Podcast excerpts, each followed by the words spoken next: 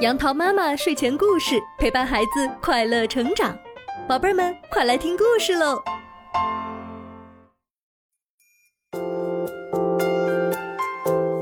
嗨，宝贝儿们，今天杨桃妈妈要给你讲的故事是《小企鹅捕鱼》。冬天来了，世界上很多地方都下起了大雪。而对于本来就很寒冷的南极来说，就更成了一个冰雪世界。高高的冰山，地面上厚厚的冰层，让南极看上去就像一个巨大的水晶宫。除去寒冷，这的确是个很美的地方。但是对于生存在这里的植物、动物来说，却不是一个好消息。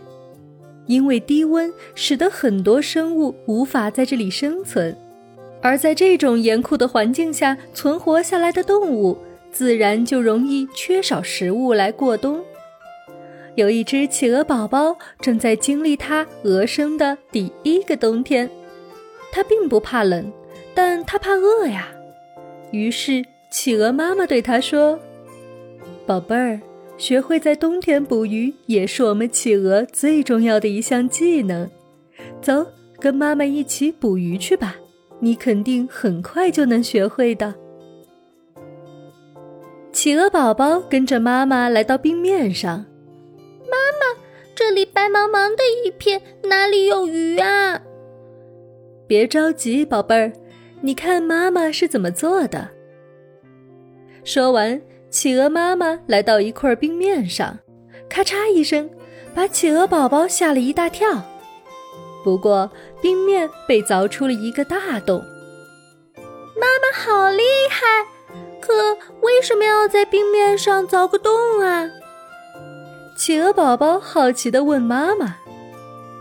稍等片刻，待会儿你就知道了。企鹅妈妈神秘地回答。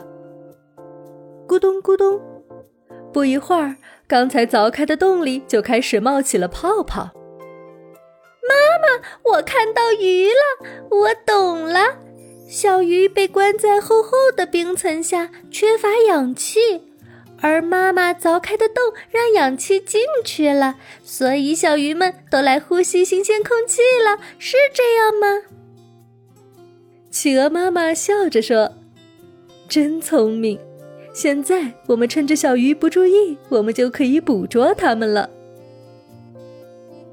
企鹅妈妈和企鹅宝宝就通过这个洞捕到了很多的小鱼，足够他们吃好几天了。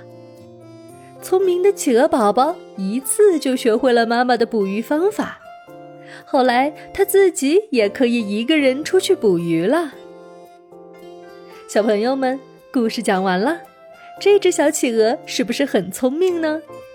在南极寒冷的环境里，除了企鹅之外，还有海狮、海狗、海豹这些动物生存。它们有着自己的捕猎本领，这些本领让它们在南极这种自然条件极其严酷的情况下，仍然能够生生不息、代代繁衍。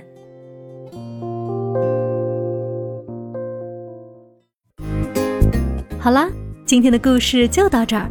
欢迎你关注我的电台“杨桃妈妈英语启蒙”，收听更多有趣的故事。宝贝儿们，晚安吧。